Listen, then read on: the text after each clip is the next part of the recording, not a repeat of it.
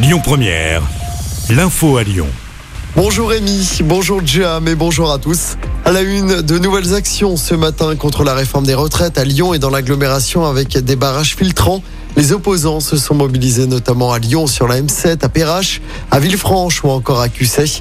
Hier, la soirée a été très agitée à Lyon, notamment à Bellecour, à la Croix-Rousse et dans le quartier de la Pardieu. Neuf personnes ont été interpellées. Un policier a été légèrement blessé. D'autres rassemblements ont éclaté un peu de partout en France, à Paris notamment.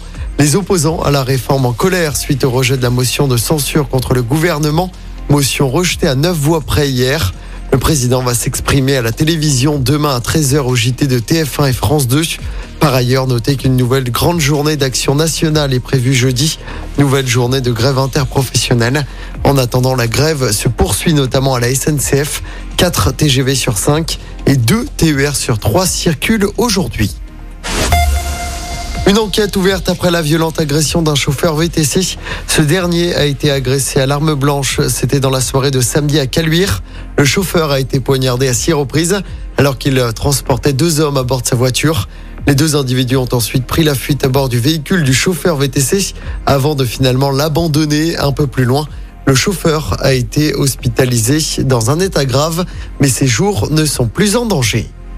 Dans l'actualité également, ce drame sur la 7 hier soir. Un jeune homme de 20 ans est décédé dans un accident de la route. Ça s'est passé vers 23h30 à hauteur de Chasse-sur-Rhône. Le jeune homme qui circulait en direction de Lyon a été éjecté de sa voiture après avoir violemment percuté la glissière de sécurité. Les pompiers n'ont rien pu faire. Une enquête est ouverte. Autre accident de la route près de Lyon hier, une collision spectaculaire entre un poids lourd et trois voitures au Val d'Ouin dans le Beaujolais. L'accident s'est produit vers 13h. Quatre personnes ont été grièvement blessées. Trois d'entre elles ont été héliportées vers un hôpital. Une enquête est également ouverte. En sport, en football, début des quarts de finale allée de la Ligue des champions féminines, le Bayern Munich reçoit Arsenal à 18h45. Un peu plus tard dans la soirée, le FC Barcelone se déplace à Rome. Demain, l'OL recevra Chelsea au Groupama Stadium de Dessine. Ce sera à 18h45. De son côté, le PSG affrontera Wolfsburg.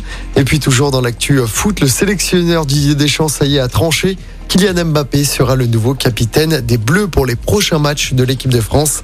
Et ça commence dès vendredi soir avec la réception des Pays-Bas au Stade de France.